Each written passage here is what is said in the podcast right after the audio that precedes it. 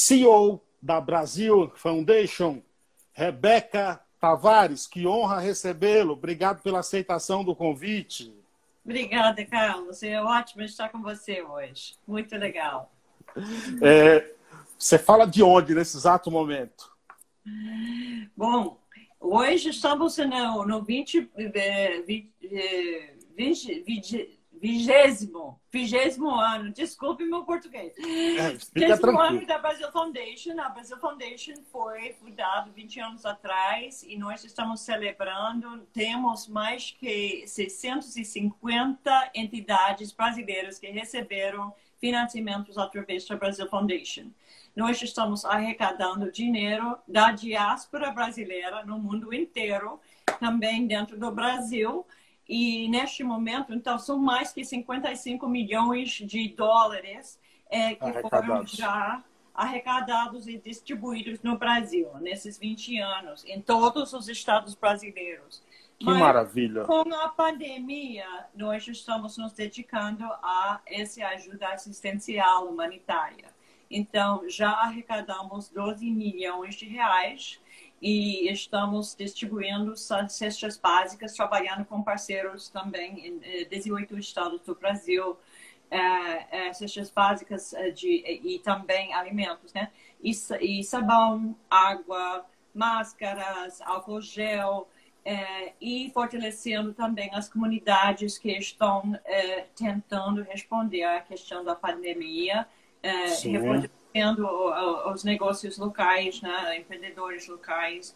E, eh, e no futuro estaremos também acompanhando a reconstrução dessas comunidades que são afetadas pela pandemia. Sim.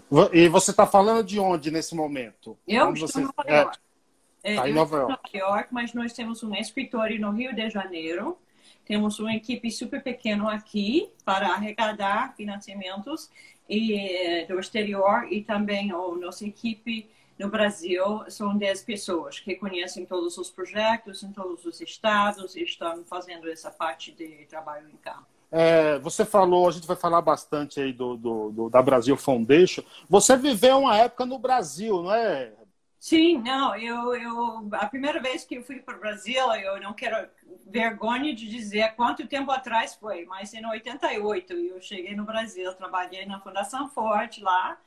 É, meu trabalho lá foi de fortalecimento das entidades do movimento negro, que estavam uhum. nesse momento emergendo, e também do movimento das mulheres.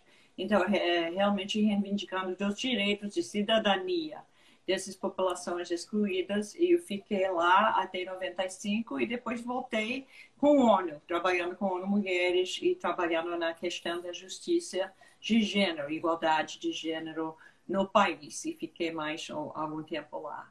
Então eu eu adoro o Brasil, eu sou americana, mas quase brasileira. Aprender, aprendeu a dançar um samba, viu? um pouquinho. Saí duas vezes com a mangueira lá no Samba Pro. É, ah, então, então, então sabe dançar um samba.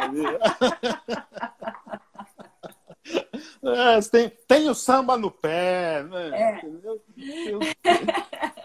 Tem, o, tem o samba do céu, esse país maravilhoso e, e acolhedor. Me, me diz o seguinte: você falou que a, a Brasil Foundation está completando é, 20 anos, 20 anos. Como é que nasce a Brasil Foundation? É, uma boa pergunta. Uh, a Brasil Foundation realmente foi fundada por uma, uma é, pessoa brasileira, mas morando nos Estados Unidos. Ela é brasileira, é, ela ainda é super ativa, super viva, ela mora no Rio de Janeiro e ela estava nos Estados Unidos e em um momento ela resolveu não não existe uh, um mecanismo para os brasileiros no exterior apoiar uh, uh, o Brasil de uma forma filantrópica. Então ela resolveu fazer ela, primeiro ela fez reuniões em casa e arrecadou dinheiro. Ela chamou pessoas também como a dona Ruth Cardoso é, como Henrique Meirelles, na época, uhum. Cristóvão Buarque. Quando eles estiveram em Nova York, ela chamou essas pessoas, juntaram pessoas e começaram a arrecadar fundos para financiar projetos sociais no Brasil. Então, aí, eh, com uma, um financiamento da Fundação Avina, na época, esse foi em 2000, né, no ano 2000, ah, então a, a Fundação Avina financiou a Brasil Foundation para abrir um escritório no Rio de Janeiro. Aí começaram a fazer a distribuição de, de eh, financiamentos pequenos. Sempre o nosso trabalho é ao nível da comunidade. Trabalhamos na área de saúde, educação, meio ambiente, eh, geração de renda e participação pública, cívica né, e direitos humanos. Então, essas são as áreas para apoiar sempre entidades ao nível da comunidade. A Brasil Foundation ela é pioneira na, em filantropia? É, exatamente. Aqui no Brasil, quer dizer, lá no Brasil, a, Funda, a Brasil Foundation foi a primeira, a pioneira para estabelecer uma fundação, mesmo sendo pequena, mas promovendo a filantropia no Brasil. Agora existem outras fundações, mas nenhuma outra fundação tem essa capacidade de canalizar recursos do exterior para as entidades dentro do Brasil, diretamente. Então, nós eh, também temos uma, um sistema, nós conhecemos as entidades no Brasil, nós temos o nosso time que conhece, que vai lá, é, presta muita atenção sobre a seriedade da entidade, a credibilidade dentro da comunidade. E uma vez que nosso time está convencido que essa entidade já tem uma seriedade, uma transparência e também está trabalhando para uh, uh, finalidades sociais, nós temos como canalizar esses recursos de, dos Estados Unidos para o Brasil diretamente. Falando, falando nessa pandemia, é, o que elas têm afetado economicamente a, a, fundação? É, bom, essa é uma boa pergunta.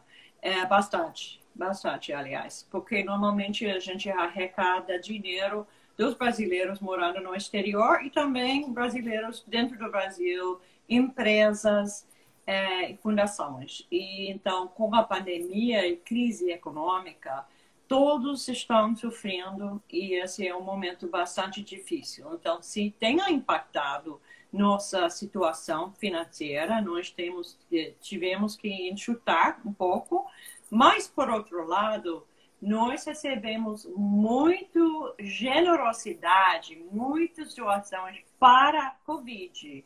Então, 12 milhões de reais que chegaram para ir diretamente nas comunidades. E nós mandamos esse dinheiro diretamente, rapidamente, para essa ajuda emergencial. Então, por um lado, muito dinheiro para as comunidades, para as pessoas afetadas pela Covid e pouco dinheiro para uh, sustentar a fundação nesse momento. É, é, é, é, óbvio que a Brasil Foundation, com duas décadas, tem uma marca a zelar quando se trata de arrecadação de dinheiro, os cuidados dobram-se, acredito, né? É, como é que é feito essa, essa distribuição, entre aspas, de dinheiro para as pessoas? Há um, há um cadastramento de entidades carentes junto à Sim, fundação? Exatamente, exatamente. Nós temos um cadastro é, tá, todas as entidades cadastradas têm uma série de documentos que eles precisam entregar. Principalmente, a gente está procurando entidades devidamente registradas, como os CIPs, né? Organizações da Sociedade Brasileira, e também é, entidades que têm auditoria, têm seus uh, relatórios financeiros, têm relatórios também sobre o desempenho de seus, seus projetos, né? Então, e além disso, a parte de documentação, nós também temos nossa equipe que vai lá. Agora, com a pandemia, assim foi difícil, não está neste momento funcionando. Mas temos mais que 650 entidades que já uh, receberam financiamento da fundação, então nós conhecemos essas entidades e sempre receberam uma visita de nossa equipe. Nossa equipe conhece a equipe de lá, né, das entidades em todo o país e também fazemos um, conversas dentro da comunidade, né, para ter certeza que essa entidade está realmente uma entidade reconhecida, que tenha credibilidade junto com a comunidade onde está trabalhando. Existe alguma diferença entre Brasil e Estados Unidos no tocante à filantropia, à doação? Por exemplo, há alguma é, é, forma de, por exemplo, abatimento no imposto de renda em um país e outro não há? Há, há alguma diferença? Com certeza, sim, Carlos. É, nos Estados Unidos existe uma lei em que quando uma pessoa ou uma empresa doa para uma entidade, o CIP, uma entidade não governamental da sociedade civil, esse doador vai receber um abatimento no imposto de renda e um incentivo fiscal para doar, né? Então, esse é um incentivo que realmente é importante. Os americanos têm muito costume de fazer isso, especialmente quem está ganhando muito dinheiro e está eh, está devendo muito imposto, então essa é uma forma de diminuir a, a essa responsabilidade. Mas é, no Brasil, uma empresa que financia ou que investe num projeto social também recebe um benefício fiscal. Infelizmente, o individual doador não recebe esse, esse benefício fiscal na maioria dos estados brasileiros. E nós estamos trabalhando com outras entidades no Brasil, como o IDIS, por exemplo, para uh, implementar políticas para oferecer incentivos fiscais também para individuais no Brasil a doar e, e apoiar, investir em projetos sociais. É, a gente sabe que dezenas de, de projetos já foram beneficiados é, e a gente sabe que o dinheiro pode transformar algo em, positivamente, um impacto social melhor. A Brasil uhum. Foundation também trabalha é, com pesquisas para conhecer os resultados, entendeu? Para melhorar, para aplicar em novos projetos também? Uhum. uhum. Sim, nós, eh, nós não financiamos pesquisas por si só. Né? Normalmente são as pesquisas de eh, monitoramento dos projetos e reportar sobre os resultados dos projetos. Eu acho que no momento futuro eu uh, gostaria muito se a, a, fundação tivesse também uma linha de trabalho de apoiar pesquisas para aprofundar o conhecimento desses uh, dos problemas sociais e possíveis medidas de de uh, ajudar, né, de, de melhorar os serviços. Mas neste momento, ao nível de dados e análise de dados, é análise sobre nossos projetos e os resultados. Então, esses dados são sempre importantes e estão dentro do nosso site, que é www.brasilfoundation.org no Brasil é, e tudo em português e em inglês também, e é possível ver, verificar lá os dados que nós temos sobre os resultados dos nossos projetos. A Brasil, a Brasil Foundation ela trabalha com projetos mais visando longo prazo do que resultados imediatos? Bom, nosso, nossa missão, sim, é de investir em projetos que são estratégicos e que têm a a filosofia de transformação social, não necessariamente os projetos emergenciais, assistenciais. Porém, com a pandemia, neste ano 2020, estamos, estamos financiando as comunidades para o trabalho assistencial, dado essa emergência sanitária que estamos enfrentando. É, mas, normalmente, desde a fundação, é, essa Brazil Foundation é, sempre visa pensar no longo prazo e na transformação social. E por isso investimos muito nas capacidades das próprias comunidades, né, para propor, para inovar, para implementar novas alternativas, projetos de mudança social, de mudar de atitudes, se fossem atitudes, por exemplo, discriminatórias, prejudiciais, de mudar comportamento, por exemplo, da, da violência contra a mulher, contra as crianças, de também uh, reivindicar os direitos, advocacia né, para os grupos que precisam uh, uh, defender as suas terras, por exemplo, o seu acesso à, à cidadania, seu acesso à saúde, educação. Então, esses são investimentos, são pequenos, mas tem essa, essa modalidade de possibilitar a transformação social de longo prazo e fortalecer as entidades ao nível da comunidade para poder é, reivindicar seus direitos. Aqui no Brasil, a gente tem muito, quando você viveu no Brasil, deve ter presenciado muitas crianças que pedem dinheiro nos no, no semáforos, né, nos, nos faróis.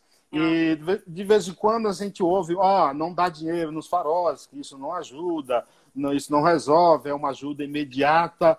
E aí eu te pergunto, o, o brasileiro também ele é, ele é, um pouco sensível a essas questões, é, acaba ajudando. O que não dá dinheiro, tá bom, mas o que fazer? Qual é a tua opinião sobre isso? Yeah. Bom, eu também sou, é, da mesma forma que você está dizendo, a gente sente muita pena e a gente quer ajudar.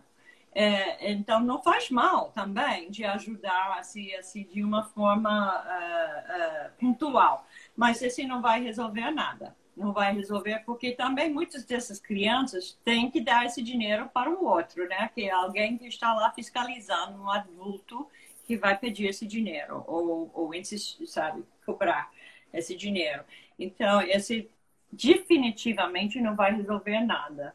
Mas o, eu, minha sugestão para as pessoas que querem realmente ajudar, estar com muita pena, é procurar um projeto social.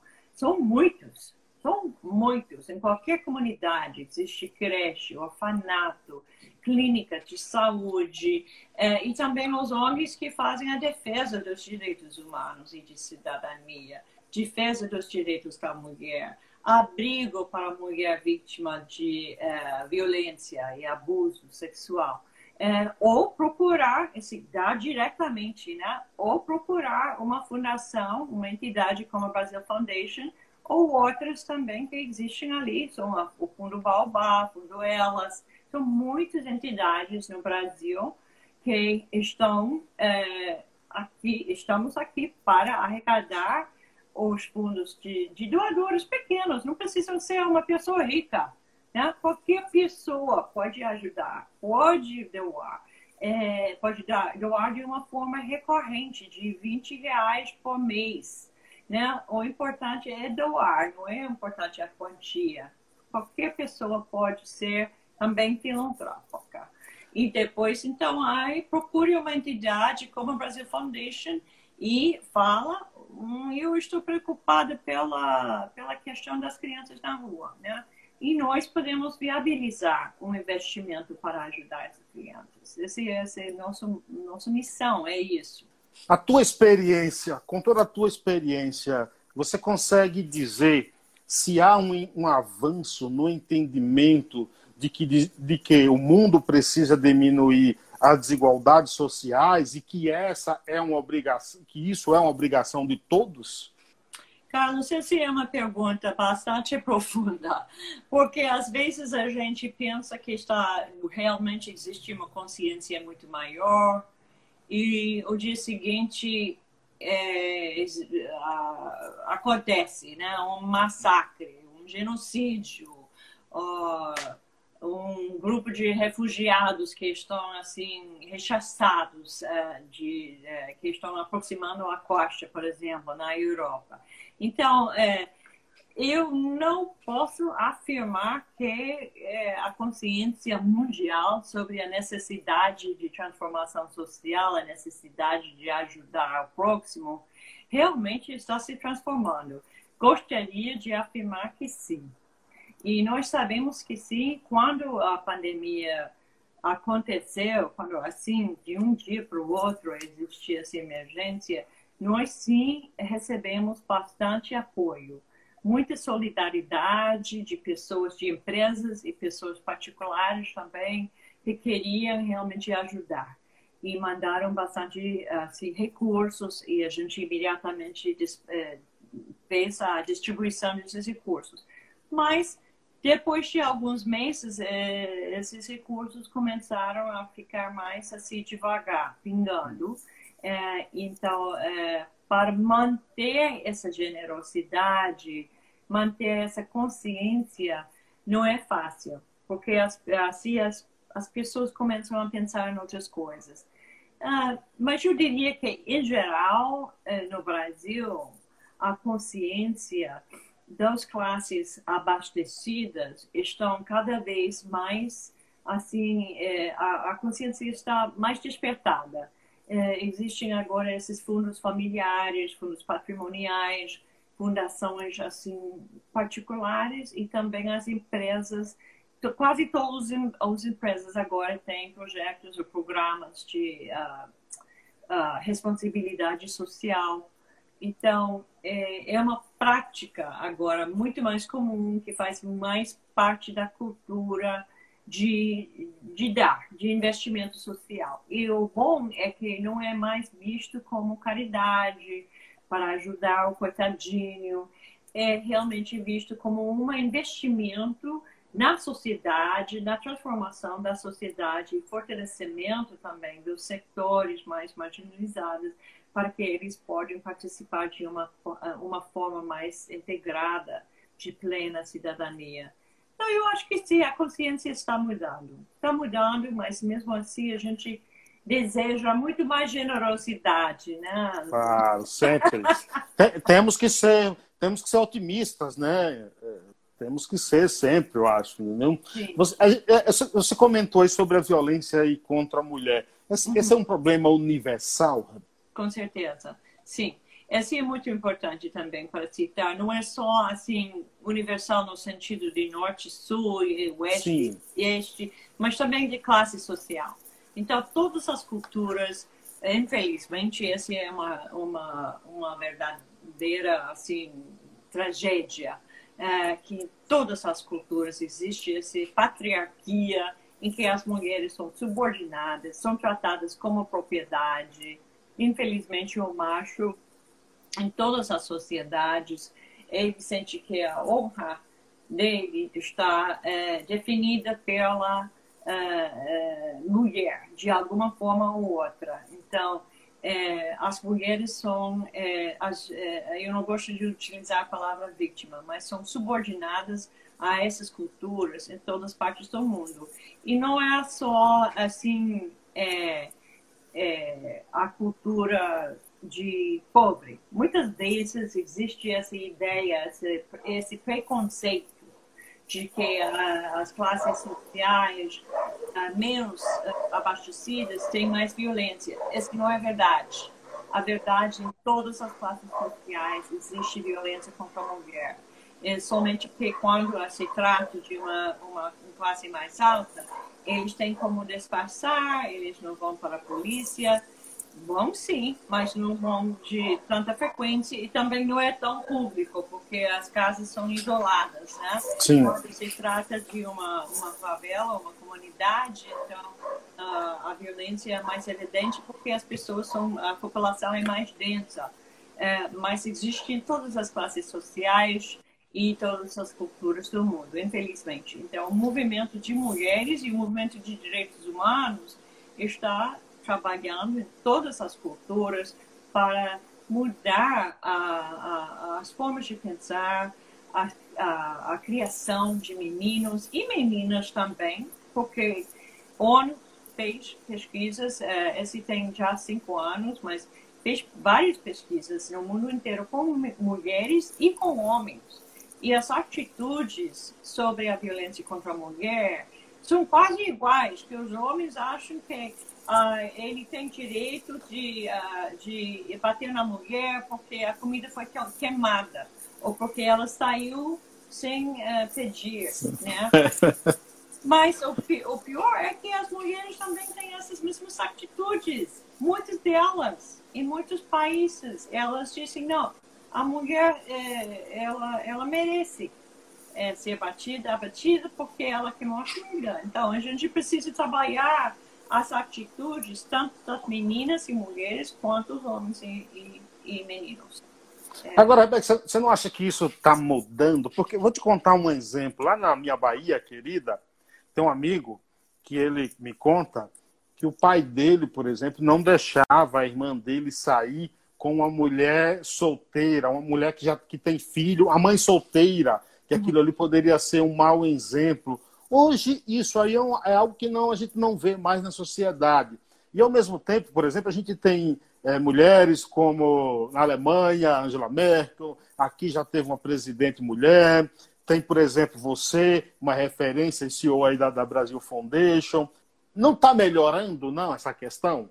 Está. Eu acho que sim, com certeza está, porque você citou vários exemplos e é, é, verdade, está com certeza está mudando. Nós temos também no Brasil muitas mulheres importantes na política brasileira, autoridades eh, no mundo corporativo também está mudando sim. E nós, graças a Deus, né? Porque é uma luta. É, essa luta começou há muito tempo atrás, há décadas atrás, e estamos avançando sim. Mas, por outro lado, ainda existe muita, muito preconceito, muita atitude discriminatória contra a mulher. É, e, essa atitude de não deixar a menina sair sozinha, essa ainda existe muito em muitos países. Eu, ah, eu trabalhei antes de, de sair da ONU, eu estive na Afeganistão. E lá no Afeganistão, eles têm um ditado. Eles dizem que a mulher sai de casa duas vezes na vida. Ela deve, senão ela fica em casa. Ela não sai na rua. Ela sai para casar e ela sai para ser enterrada. As duas. Esse é, o, esse é o ditado, porque a mulher é, a, a, de Afeganistão, ela, essa é a cultura. Mas esse com certeza, eh, muitas mulheres no Afeganistão também estão trabalhando eh, fora de casa, estão participando na política, etc. Mas essa é a cultura tradicional. Então, existe é. muito esse tipo de atitude, não somente no Afeganistão. É, eu, eu, quando eu era garoto, é, eu ouvi muito na Bahia, que eu fui criado na roça, lá na Bahia, tudo. E, e quando algum rapaz despertava interesse por a filha de alguém, a primeira coisa que os pais dela diziam, mas como você vai querer casar com minha filha? Ela não sabe nem fazer um café ainda. É, é, é. Mas é assim. E, em muitas partes do mundo também a menina é forçada a casar. Né? Mesmo se ela não, não nem está na idade né? de, de, de, de, de adolescência, mas é forçada de, de casar. Isso existe no Brasil também. Yeah. Ela é casada muito cedo, ainda criança, mas também em muitas partes do mundo isso existe. É, porque é, a menina não tem nenhuma a possibilidade de exercer sua própria escolha, né? Esse é... É, é, sem dúvida. Agora, você acha que a mulher também precisa de uma proteção maior para que possa denunciar a violência dentro. Porque muitas mulheres não denunciam porque sofrem, tem medo de, de, de sofrer repressões do, do, próprio marido. O Estado deveria estar mais presente para proteger essas pessoas e os resultados da justiça também deveria ser é, é, mais rápido em termos de punição com o agressor. Ô, oh, Carlos, você tem absoluta razão. Em todos os sentidos, você está absolutamente certa. Em primeiro lugar, ela precisa sentir segura de ir lá na polícia, na delegacia, para reportar. E ela não sente isso. Muitas vezes na delegacia ela sofre de novo uma, ela está ridicularizada, ela está humilhada, até poderia sofrer mais abuso sexual ou assédio, né? Então ela ela não sente a vontade para fazer e tá, sem falar da vingança do abusador, né? do marido, ou do namorado, ou do pai, ou do tio, né? porque ela, ela reportou. Então, é muito perigoso para a mulher fazer isso. Ela precisa ter muita coragem e ela precisa, sim, de proteção. Então, o Brasil foi prime... o primeiro país no mundo que estabeleceu a Delegacia da Mulher. É, esse foi nos anos 80, se não me engano. Eu acho que foi 87 é, as delegacias das mulheres. Não foram tantos, mas foram 15, se não me engano, no país, enquanto e aí na delegacia da mulher, uma mulher pode ir lá e reportar e sem sofrer esse tipo de, de, de discriminação, repressão. É, repressão. Exatamente. Agora, precisa combinar isso com um abrigo, porque ela muitas vezes não pode voltar para casa. Se ela voltar para casa, pode ser assassinada. Né? É, esse, é o, esse é o que acontece. A mulher que denuncia, uh, ela volta para o agressor, a polícia muitas vezes manda ela de volta para o agressor e ela é assassinada. Né? Esse é muito sério. Então, precisa de abrigo, precisa de assessoria jurídica precisa de atendimento médico para essas mulheres e essas meninas. E também. psicológico também, né? Psicológico também, exatamente. Então, toda uma série de coisas, um, um atendimento integrado. E o Brasil está bastante avançado com essa metodologia. Só que faltam recursos para implementar. E esse deve fazer parte de, do em todos os estados, né? Do normal, do protocolo normal deve ser assim, mas não é, não está implementado da forma que deveria estar. Mas Brasil, entre os países no mundo, é um país que tem mais uma legislação mais progressista nesse sentido, em tudo que você estava dizendo. A gente ouve muito aqui, principalmente do, do, dos grupos defensores feministas que é, até um, uma cantada pode ser confundida com um assédio. E uhum. essa semana, a Glória Maria, jornalista da, da, da Globo, uhum. é, numa live, ela disse que tudo, que há um certo mimimi, que tudo é assédio, e ela fala, eu quero ser paquerada. É, você acha que essa, essa confusão que se faz pode até inibir os homens de paquerar uma mulher, porque pode ser entendido como um assédio. É preciso ser, ter uma clareza maior no que é assédio e o que não é? Eu acho que sim. É, eu acho que a, a, linha entre assédio e paquerada é, uh, não é uma coisa muito clara. E eu acho que muitas vezes, se não fosse todas as vezes, que um homem acha que é uma coisa assim que a mulher deve sentir que ela está sendo assim paquerada, ela deve gostar. Mas de fato as mulheres sentem ameaçadas, elas têm medo. E assim quase todos os, os casos é muito difícil a mulher não sentir um pouco de receio porque não sabe da intenção desse senhor, infelizmente, né? Infelizmente, é, então, é, para ser mais assim correto, os homens não devem deixar de paquerar. Realmente, podem falar de uma forma sincera, eu gosto de você, né? Eu, mas em vez de paquerar de uma forma que ela sente ameaçada. Sim. A paquera tem que ser de uma forma que ela perceba que aquilo ali é uma paquera. Né? É, e, e que é sincera que você está sendo que você não está sendo não está só atrás do corpo dela. Eu acho que esse é o problema. Que parqueira tem essa sensação que ela sente que você está atrás do meu corpo, né? Se você quer comunicar que você gosta de uma pessoa, então é um homem deve comunicar eu gosto de você, né? Sinceramente, olhar pela frente para essa senhora, essa pessoa, trata ela como uma outra pessoa e não como um, objeto sexual. Essa é, é uma, uma entrevista sobre uma condenação de quatro homens à morte por estupro coletivo é, em Nova Delhi. É, você disse o seguinte, abre aspas, pena capital não é a maneira de lidar com esses crimes, fecha aspas. É, qual é a forma, como lidar com violência sexual, com estrupadores, o que fazer com esse pessoal? Qual é. Como? Sim. É, bom, você citou anteriormente é o caso no Brasil que esses casos de, de violência sexual, estupro, outras formas de violência é, não estão sendo processados, né? Então, esse existe também de uma forma muito, muito séria em, em Índia. Então, esse caso em Nova Delhi, que eu estava lendo sobre esse caso hoje de manhã, é, esse caso tem também um, dois componentes. Um componente que é esse que você está citando, estupro. Então, foi realmente violência sexual de uma forma horrorosa contra uma menina que estava trabalhando na roça. Ela estava cortando a, a como se chama aquela grama, o capinha, o pasto, é, capinha para, para capinha. os animais. É, e mas também tem o componente de casta.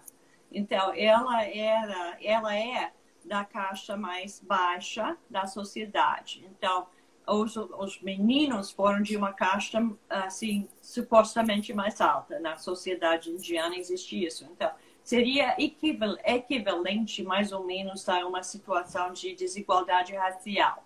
Casta não é raça, é uma outra categoria, mas funciona como raça e funciona como discriminação racial. Então, foi um ataque baseado no fato de que eles acreditaram que ela era, não era um ser humano 100% por ser desse casta. Então, existe uma essa intersectoralidade, né, de discriminação racial e de casta e sexismo ao mesmo tempo. Então, eles trataram ela como um objeto sexual é, totalmente disponível à exploração sexual deles, né? Então, esse foi uma foi o, o, o horror. Então, por isso que realmente esse provocou aquela reação da sociedade toda indiana é, de que esses meninos devem ser realmente processados e muitas pessoas dizendo que a pena de morte deve ser aplicado, como foi, num outro caso, alguns anos atrás, na Índia. Nós, feministas do movimento das mulheres, nós não acreditamos na pena de morte, é, porque essa é uma violação também de direitos humanos. Então, nós não podemos afirmar que merecia esse, esse tipo de coisa merece a morte, a pena de morte. Mas de, deve ser processado e eles devem ficar como prisioneiros para a vida toda, porque é, esse tipo de exploração sexual, ataque sexual baseado no sexismo e também no racismo, é, tem que ser realmente servir como exemplo, esse não pode, esse tipo de comportamento não pode acontecer.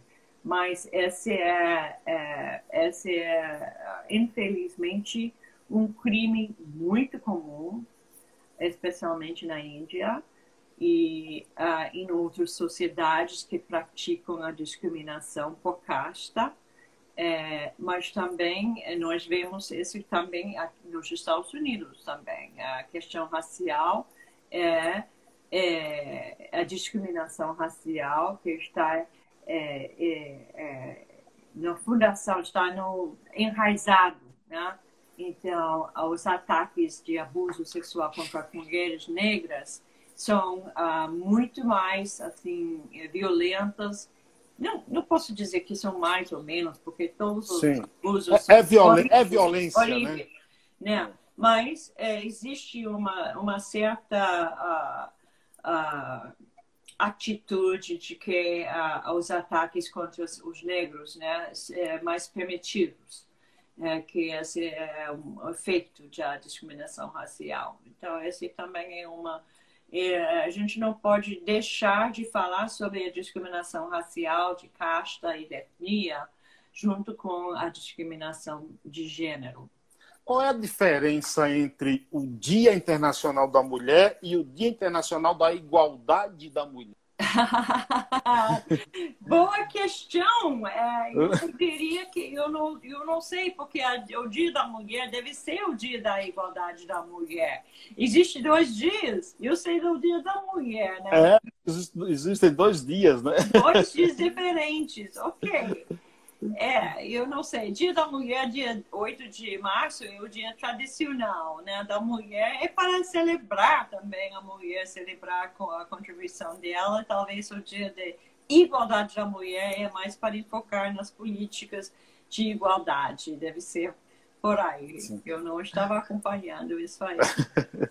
como, é que, como é que você está vendo essas questões dos é, dos protestos, vidas negras importam, que está sensibilizando todo mundo. Qual é a tua opinião sobre isso? E será que um dia chegaremos a ter uma, é, é, um fim na, no racismo? boa pergunta. É assim, você faz perguntas muito boas. Bom, em primeiro lugar, eu acho muito importante que esses protestos estão acontecendo. Eu acho que nós estamos é, qual é a palavra? Estamos passando por, pela passando. experiência né, de, de reclamação e reivindicação de direitos dos grupos que há muito tempo estão é, é, é, precisando né, expressar é, e reclamar é, é, seus direitos. esse é um momento muito importante. e porque de, nos Estados Unidos passamos por uma época em que com um presidente, um presidente negro ah, todo mundo ficou assim achando, ah, então tá, então a situação de racismo está resolvida, mas não, não, nunca foi resolvida, de jeito nenhum. Inclusive, a resposta é, é, é pior depois, né? Porque aquela, aquela resposta de, de, de ressentimento, etc., que agora está uh, surgindo. Então, esse é muito importante nos Estados Unidos e no mundo. Esse, o que foi muito comovente com o movimento aqui, depois da, uh, da morte do George Floyd, que, o, o, que os movimentos no mundo inteiro se solidarizaram Sim. e reclamaram sobre a questão racial em todas essas outras sociedades. Esse, eu acho que esse foi um, é um momento, porque não acabou, mas foi um momento muito importante que nós todos... é, o mundo todo está mais consciente. Agora, nós não de, podemos deixar esse no papel, né?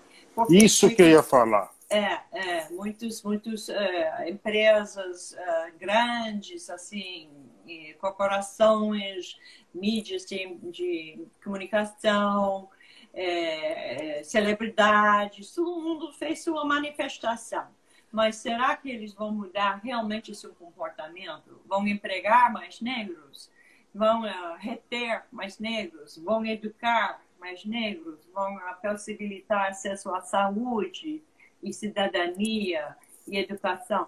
Isso a gente precisa esperar e ver quais são as políticas públicas que vão uh, garantir os direitos desses meninos. A, a, gente não é muito levado por ondas, por moda, e, e, e num caso desse, a coisa não precisa é, é, ser aprofundada, ser discutida com algo mais concreto, entendeu? Não, não falta um pouco disso no mundo inteiro? Yeah, é, não, exatamente, virou moda, virou moda. Então, eu acho é muito importante que a gente precisa reconhecer isso. É sempre bom que as pessoas estão se manifestando, mas não pode deixar ali, né? Tem que é, implementar, tem que implementar o que você disse que você, esse, esse, esse é o seu valor de igualdade racial, então precisa tomar as medidas necessárias para implementar. E aí a gente realmente tem uma, um caminho muito longo. Chegar à igualdade racial na minha vida, acho que não vai acontecer. Não. Aqui, aqui em São Paulo, teve uma loja de eletrodoméstico que lançou um, um, um processo seletivo só para negros, para contratar só negros. Isso também não é uma atitude racista e, ao mesmo tempo, perigosa, porque como definir quem é negro, quem não é? Bom, essa sempre é uma discussão no Brasil. É. E esse é muito, é muito complicado. Agora, em primeiro lugar, eu uh, acredito que abrir oportunidades somente para negro é justificado é justificado porque os negros brasileiros foram sempre é, deixados para trás em acesso às oportunidades. Nunca tiveram acesso em pé de igualdade às oportunidades nem de educação, nem de saúde, nem de emprego. Então, essa, o que chamamos ações afirmativas, eu acredito, e também a ONU uh, afirma que esse é necessário para o que nós chamamos de nivelar o patamar e no futuro nivelar o patamar de possibilidade de potencializar né, a possibilidade de competir ante de igualdade entre branco, negro, pardo, né? Agora, a questão de quem é o negro no Brasil é uma questão, porque muitas pessoas que antigamente não, não assumiram como negro, hoje sim se assumem como negro. É, e não é necessariamente só para poder acessar essas oportunidades, muitas vezes é porque eles se conscientizaram. Né? Então, é, é muito difícil a gente julgar, né? É, quem assume que é negro, assumimos que é. Porque nesse, porque nesse caso terá que ter um, julga, um julgador lá e vai ter um julgamento, não é? É, e neste caso imaginamos que sim, é, mas é, eu acho que é caso por caso. Eu sei que também no acesso às universidades, também pessoas que tinham que entregar uma fotografia, né? É, é para poder entrar na, no programa de ações afirmativas. E muitas pessoas que não parecem negro solicitaram essas vagas. Uh, eu não tenho uma solução e também não tem cabimento eu como americana também julgar mas o fato é de que as pessoas de descendência africana, brasileira, sempre foram, ficaram fora das oportunidades e precisa sim implementar políticas para potencializar o acesso às oportunidades para essas pessoas, essas populações, não somente os negros, também indígenas. Você já não é hoje uma cidadã do mundo? é verdade. Obrigada. Obrigada. É, cidadã do, do, do, mundo, trabalhos importantes em todos os, os lugares, os países, né? Então, você não é, eu, já, eu decretei aqui, você não é mais americana, só americana, tá? Já, já é uma cidadã do, do mundo, tá? Agradeço essa palavra. Muito obrigada. Obrigada. O site, para quem quiser contribuir nesse processo de, de Covid, aí é www.brasilfoundation.org.br. Exatamente, é. E muito bom que você está mencionando isso, porque nenhuma contribuição é, é pequeno demais, né? Qualquer contribuição super bem-vinda e se vai diretamente nas cestas básicas para as comunidades no país inteiro. É muito importante e esperamos que que realmente as pessoas se sentem uh, sensibilizadas para ajudar. Minha última pergunta: o mundo pós-pandemia será melhor? Tem que ser melhor, né? Porque realmente só voltar a, a caminhar normalmente na, na praia, esse vai ser muito melhor. Então, eu acho que sim, é, vai melhorar. Mas é, esperamos, esperamos que nós ah, aprendemos dessa experiência. E eu acredito muitas pessoas eh, estão refletindo sobre a natureza de suas relações entre eh, entre familiares e também com os seus amigos, estão valorizando muito mais as relações que sempre foram tomadas assim como sabe, eh, sem, sem valorizar. Então, e também eu acho que nós estamos valorizando muito mais as coisas, a, a vida do dia a dia. As é, pequenas coisas, né? Exatamente, as pequenas coisas, sim. Então, eu acho que também ah, o ritmo é, está mais devagar, graças a Deus, porque a gente estava assim, é, trabalhando demais, assim, fazendo muita, sabe, é, enlouquecendo. Então, eu acho que também o, o, ritmo de vida vai ficar um pouco mais, né, mais natural e esperamos que realmente, mas nós esperamos que a economia vai recuperar e que a saúde, a situação sanitária mundial vai recuperar. Nós temos muita fé e esperança que sim, o mundo será melhor e esperamos que também seria mais democrática, e mais humana e que as pessoas aprender, aprenderam né, a, se solidarizar com as pessoas eh, necessitadas eh, durante essa época. Eu espero que passe. Gostaria de convidá-la para vir ao Brasil, para a gente ir lá no Paiaiá comer uma feijoada. Ok. Comer uma feijoada, tá? Ó, o Paiaiá, para quem não conhece, que dá nome a esse programa, é um, é um povoado lá na Bahia, uhum. nordeste da Bahia, 20, a 225 quilômetros de Salvador, município de Nova Açores. Nesse povoado tem três ruas, 600 moradores. Uhum. E lá nós, te, lá nós temos um grande projeto criado pelo professor Geraldo Prado, que é a maior biblioteca comunitária do mundo, com 130 mil livros. Uau! Como, como fizeram isso? É, o, o, o criador da biblioteca, Geraldo Prado, ele é de lá, ele nasceu lá.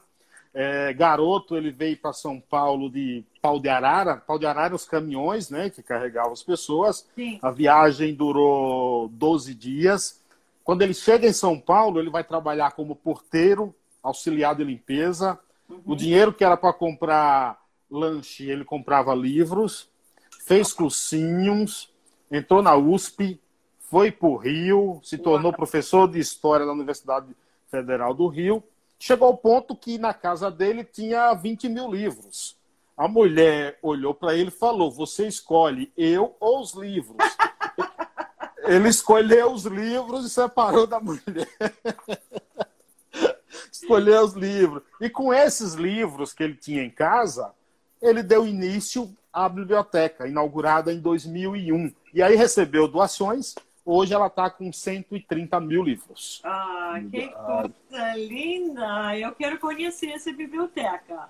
Eu, Eu vou te mandar o link para você assistir as reportagens. Muito bom, gostaria muito. Realmente, claro. isso foi ótimo falar com você, Carlos. Espero que. Muito obrigado, viu? Muito vez. obrigado. Tá? Eu vou reclamar com o Bill, porque ele não está aqui assistindo a live. Ah, então tá, pode reclamar. Rebeca, que honra. Sinto-me honrado em conversar contigo. Muito obrigado. Honrada. Parabéns por tudo. Obrigado. Obrigada, Carlos. Eu estou honrada também. Vamos voltar um dia de falar de novo. Sens tá sensacional, com o maior prazer. Um abraço. Obrigado. Obrigado a todos. Até uma próxima. Tchau, tchau. Tchau. Mais podcasts como este você encontra no site da Rádio Conectados, radioconectados.com.br ou no seu aplicativo de podcast favorito.